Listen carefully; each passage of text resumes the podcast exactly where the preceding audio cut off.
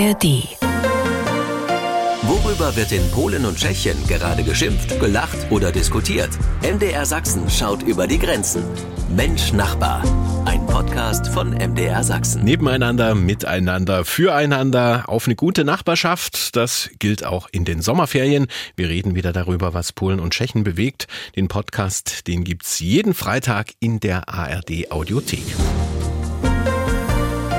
Ich bin Jan Kummer, sage ganz herzlich willkommen Ihnen und begrüße natürlich genauso herzlich unsere Spezialisten in dieser Frage. Hallo Peter Kumpfe in Liberec. Äh, hallo Heski Boslech, schönes Zuhören von mir aus Liberec. Und Tomasz Sikora in Wrocław. Hallo. Hallo, dzień dobry, witam z Wrocławia. So, ihr beiden, wir hatten ja den angeblichen Löwen, der dann doch ein Wildschwein war in der Nähe von Berlin. Was sind denn so die Sommerlochgeschichten gerade in Tschechien und Polen, Peter? Äh, während wir bis letzte Woche noch fleißig über das Wetter gemeckert haben, weil entweder zu heiß oder zu kalt, äh, ist äh, dieses Thema diese Woche wirklich ein Brennpunktwort äh, wörtlich. Denn äh, die Insel Rhodos, äh, die brennt ja seit mehr als einer Woche und während die Reisebüros in Deutschland inzwischen die Touristen umbuchen und woanders hinschicken, fliegen die Tschechen ganz fleißig Richtung Rhodos. Und wir hatten sogar die Situation diese Woche, wo Flugzeuge 800 Tschechen von Rhodos evakuiert haben, aber andere Flugzeuge haben 1000 neue Gäste hingebracht. Ja, Schweikle. Äh, ja, aber irgendwie äh, kommt mir das auch bekannt vor äh, wenn du für die Familie 4000 Euro oder mehr ausgibst für eine Woche Urlaub auf Rhodos und jetzt stehst du äh, im Flughafen und das Reisebüro sagt dir, ja, du kannst ja stornieren, aber wir geben dir nichts zurück oder du fliegst, da denkst du immer noch, das Reisebüro bringt mich doch nicht irgendwo hin, wo es gefährlich sein könnte und du fliegst. Das mhm. haben auch viele Tschechen gemacht.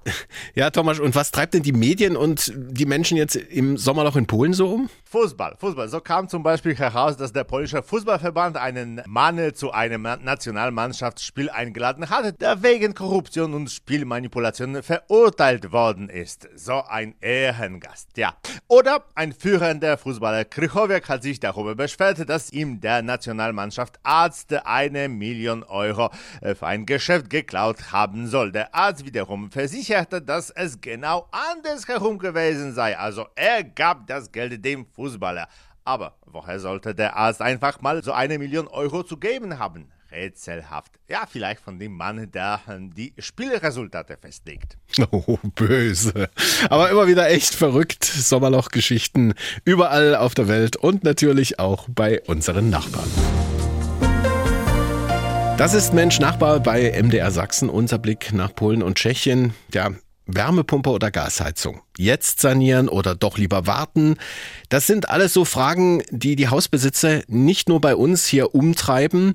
Die tschechische Regierung, die will Eigentümer jetzt mit 40.000 Euro unterstützen, wenn sie ihr Haus energiesparend renovieren. Doch dieses Programm, das ist umstritten bei euch, Peter Kumpfe. Warum eigentlich? Ja, weil vor allem überall verkündet wird, dass man sparen muss, weil es kein Geld mehr gibt in der Staatskasse. Und selbstverständlich fragen sich auch die Menschen, die kein Haus besitzen, und es ist immer noch die Mehrheit in Tschechien, die in Miets- oder Eigentumswohnungen wohnt, warum soll ich jemanden bezahlen, der sich ein Haus leisten kann? Warum soll ich die Sanierung mitfinanzieren? Und äh, ganz frech heißt dieses Programm noch, renoviere Omas altes Häuschen, äh, frei übersetzt. Äh, also renoviere das Haus, was du von Oma geerbt gehabt hast.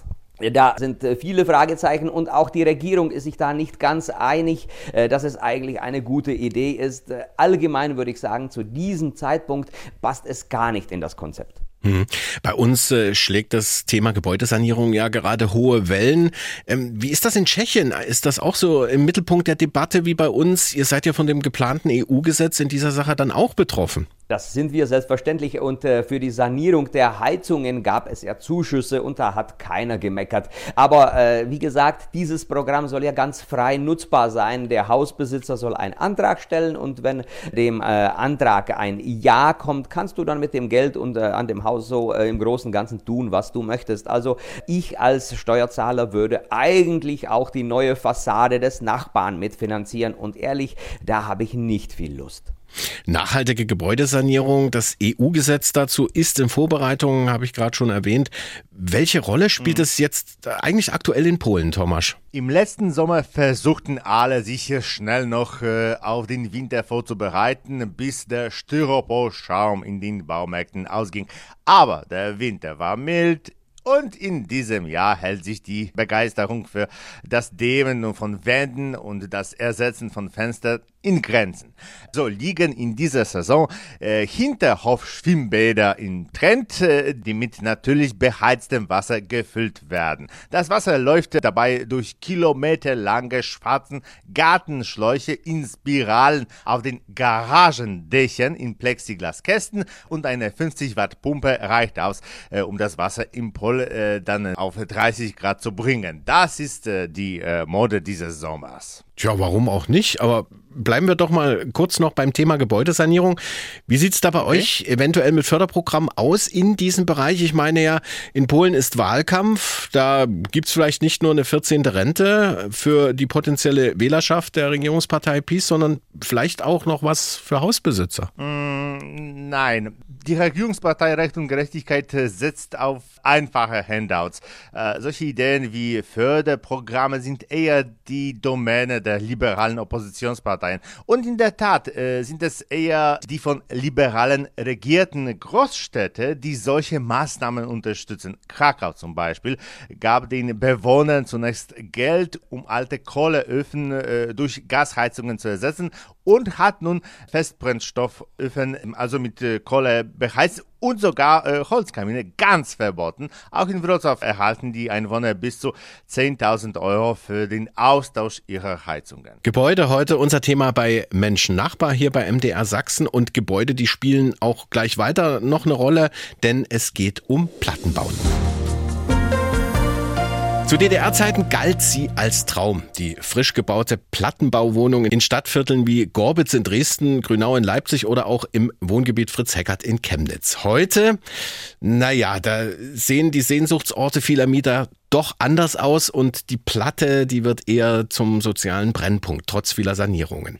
Solche Plattenbaugebiete als Überbleibsel sozialistischer Wohnungsbauprogramme, die gibt's auch bei unseren Nachbarn.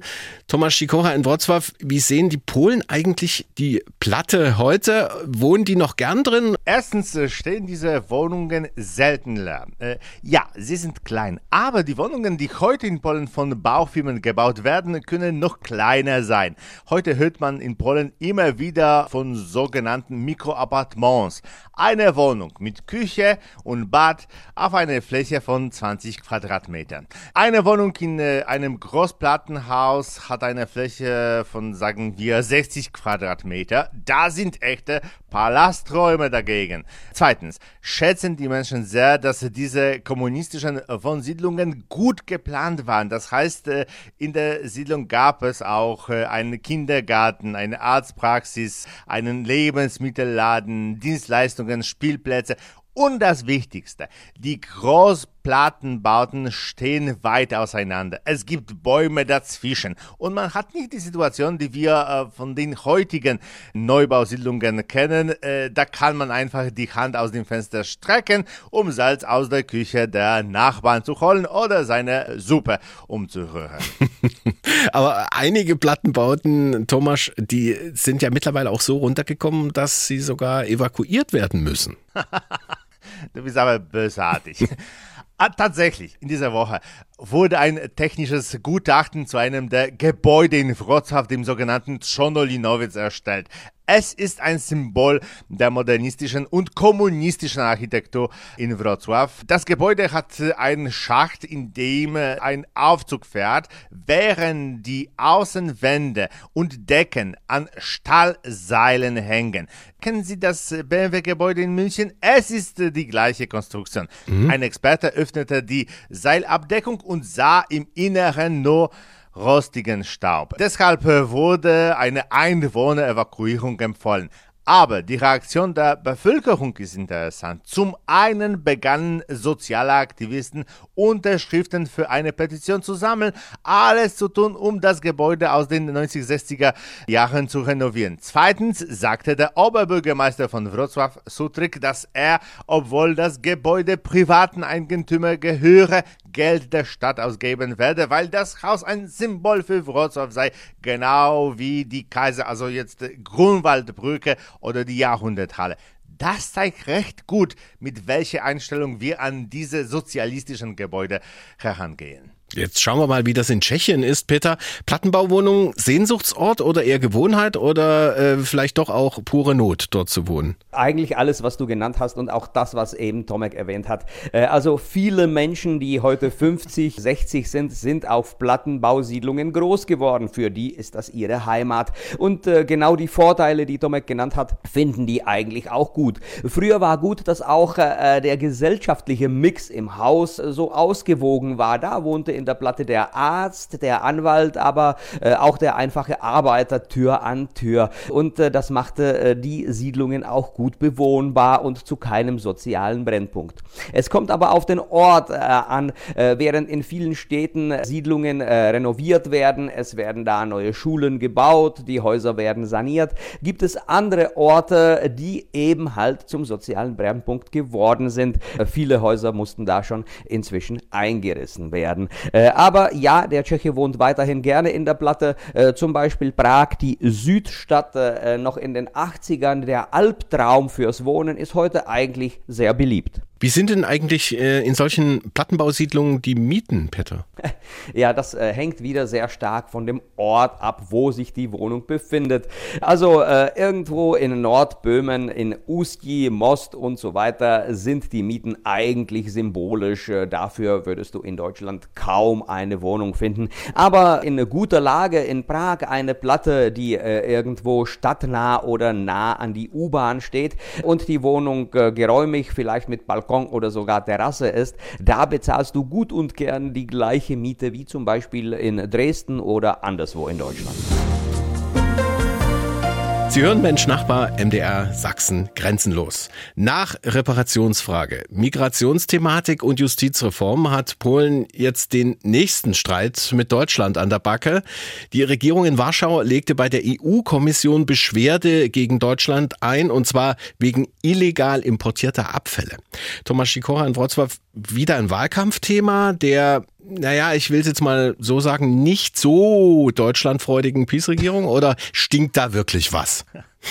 Beides. Zunächst äh, einmal hast du recht, dass äh, bis alle schlechten Dinge, die in Polen passieren, auf Deutschland schieben will.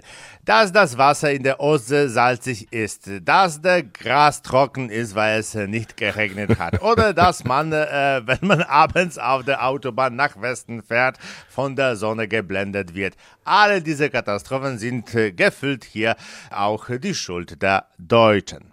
Und nun zu den Abfällen. Drei Tage lang stand eine Giftmülldeponie in Jelonagura in Flammen. Die Abfälle wurden aus Deutschland importiert. Das stimmt. Was ist das für ein Geschäft?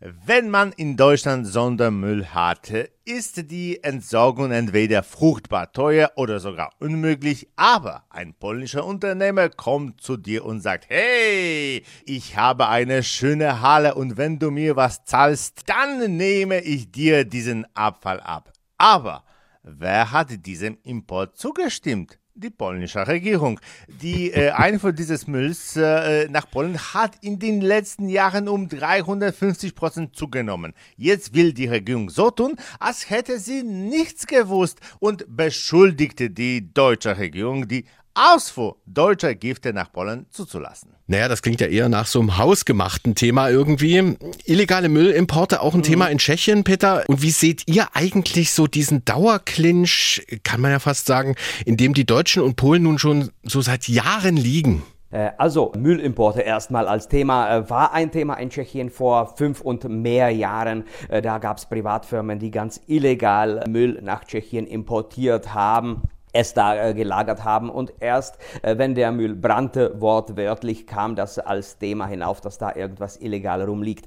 Wurde dann äh, weggebracht. Deutschland hat es auch mitbezahlt. Also dieses Thema ist weitgehend vom Tisch. Und diese Streitigkeit zwischen Polen und Deutschland ist in den tschechischen Medien eigentlich kein Thema, nur so am Rande bemerkt. Und da müssen wir schon ein bisschen lächeln, obwohl wir denken, naja, die Deutschen, da muss man doch ein bisschen aufpassen. Na, wieso denn das? Also, wenn zwei sich streiten, freut sich also mal wieder der Dritte.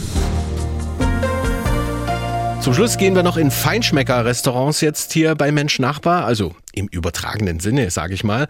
In Tschechien, da hilft jetzt der Staat mit viel Geld, damit böhmische und mährische Restaurants in den Michelin-Reiseführer kommen. Äh, Peter, geht's noch? Äh, ja, äh, das gleiche Thema eigentlich wie das Häuschen sanieren. Die Staatskasse ist leer und man gibt äh, Geld aus für Sachen, die, hm, naja, nicht so wichtig sind oder aus dem Blick der Mehrheit eigentlich warten könnten oder gar nicht sein müssten.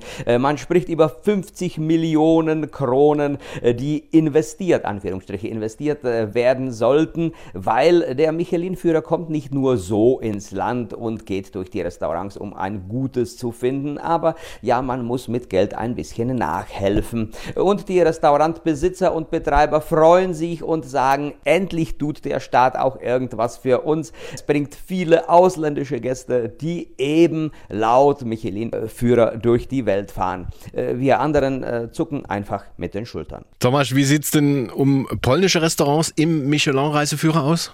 Wir haben sechs Restaurants mit äh, einem Stern und eines in Krakau mit zwei Sternen und jede Menge Frustration darüber, dass die Michelin-Juroren Polen nicht sehr oft besuchen. Wir wissen zum Beispiel, dass sie noch nie in Wrocław waren. Das ärgert die Restaurantbesitzer. Hier freut aber dann doch irgendwie die Kunden, denn jeder Stern bedeutet automatisch eine Preiserhöhung es kann mal um die Hälfte teurer werden. Schließlich ist es äh, nicht der Stern, äh, den man isst, sondern zum Beispiel der Seestern auf dem Teller obwohl ich nicht weiß, ob Seesterne wirklich essbar sind. Kein Wunder, dass ich es nicht weiß. Ich war noch nie in einem Restaurant mit Michelin-Sternen. Muss ich zugeben, ich auch nicht.